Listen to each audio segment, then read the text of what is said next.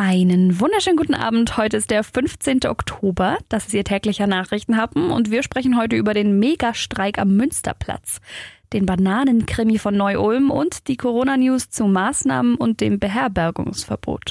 Der Nachrichtenhappen mit Lara von Dohlen. Auch heute wurde wieder gestreikt. Heute lag der Schwerpunkt der Verdi-Warnstreiks im öffentlichen Dienst in Ulm-Oberschwaben. An einer Kundgebung auf dem Ulmer Münsterplatz haben heute Vormittag laut Veranstalter über 2000 Beschäftigte im öffentlichen Dienst demonstriert, also von Erziehern über Forstmitarbeiter bis zur Müllabfuhr. Verdi fordert für die Beschäftigten im öffentlichen Dienst von Bund und Kommunen eine Anhebung vom Einkommen um 4,8 Prozent, aber mindestens 150 Euro im Monat bei einer Laufzeit von zwölf Monaten.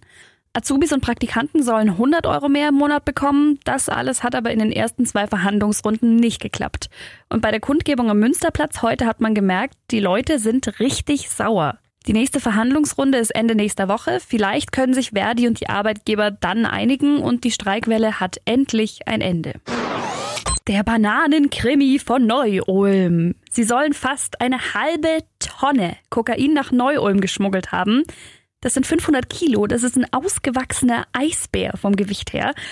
Heute hat in Memmingen jedenfalls der Prozess gegen sechs Männer begonnen. Die sechs Männer sollen letzten Dezember das Koks von Ecuador in Bananenkisten per Schiff in die Niederlande und anschließend per LKW zum Fruchthof Nagel in Neu-Ulm haben liefern lassen.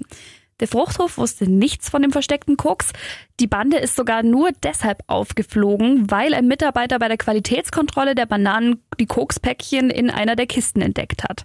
Ein Spezialkommando nahm die Männer dann Mitte Dezember fest, weil sie in den Fruchthof eingebrochen sind, um wohl genau dieses versteckte Koks zu suchen, inklusive Verfolgungsjagd.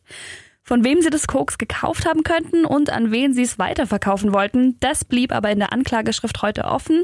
Vor Prozessbeginn haben die Beschuldigten entweder geschwiegen oder angegeben, dass sie nichts vom Koks gewusst haben.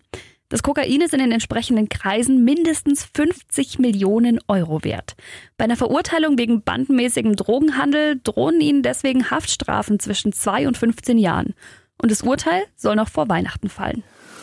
Der Nachrichtenhappen Coronavirus. Söder legt noch mal eine Schippe drauf. Bayern verschärft die Corona-Regeln. In Regionen mit hohen Corona-Zahlen gelten künftig strikte Sperrstunden in der Gastro. Bei mehr als 35 Neuinfektionen pro 100.000 Einwohnern in den letzten sieben Tagen müssen Lokale um 11 Uhr abends schließen, bei 50 Neuinfektionen sogar schon um 10. An Tankstellen darf kein Alkohol mehr verkauft werden und es gibt auch ein Alkoholverbot auf öffentlichen Plätzen. Außerdem dürfen sich nur noch zwei Hausstände oder maximal zehn Personen treffen. Auch die Maskenpflicht wird ausgeweitet. Wenn die Corona-Zahlen aber unter den 35 Neuinfektionen pro 100.000 Einwohnern in den letzten sieben Tagen ist, dann ändert sich nichts. Nachlesen können Sie das alles auch auf donau3fm.de, da haben wir es Ihnen genauer erklärt. Und es gibt noch mehr Neuigkeiten zum Coronavirus. Die Bundeskanzlerin und die Ministerpräsidenten konnten sich beim Beherbergungsverbot nicht auf eine gemeinsame Linie einigen und haben deshalb ihre Entscheidung vertagt. Schon seit Tagen wird darüber kontrovers gestritten. In Baden-Württemberg ist jetzt aber der Verwaltungsgerichtshof den Ministerpräsidenten zuvorgekommen. Er hat nämlich das dortige Verbot gekippt. Es hatte nämlich eine Familie aus NRW geklagt. Die hatten den Urlaub in Ravensburg gebucht und der sollte eigentlich morgen starten. Am Samstag hat dann aber der Kreis Recklinghausen, wo die Familie wohnt, die Inzidenz von 50 Neuinfizierten überschritten. Der Urlaub also im Eimer. Oder die Familie hat einen Eilantrag vor dem Verwaltungsgerichtshof in Baden-Württemberg gegen das Beherbergungsverbot gestellt und heute Recht bekommen. Die Argumentation war, der Urlaub ist in einem Ferienhaus und nicht in einem Hotel. Ein Corona-Test könne so kurzfristig nicht mehr gestemmt werden, auch finanziell nicht. Das Beherbergungsverbot ist in ganz Baden-Württemberg damit vorläufig mit sofortiger Wirkung außer Kraft gesetzt. Das teilt das Gericht mit. Also dann schönen Urlaub. Wie finden Sie die Entscheidung? Schreiben Sie mir gern persönlich über den Link auf donau3fm.de oder diskutieren Sie mit unter unserem Facebook-Post. Jetzt wünsche ich Ihnen einen schönen Feierabend und wir hören uns dann morgen wieder. Bis dann.